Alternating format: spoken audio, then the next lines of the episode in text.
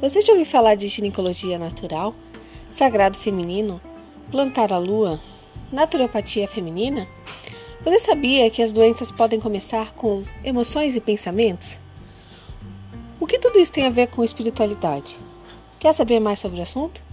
No podcast Ginecologia Natural Holística, eu, Cris Roseno, falo sobre as práticas integrativas naturais voltadas para a saúde preventiva da mulher Bem viver, empoderamento, desenvolvimento pessoal para mulheres com ou sem útero, cis ou trans, ervas, meditações, magia, autocuidado, autoestima, sexualidade, entre outros assuntos.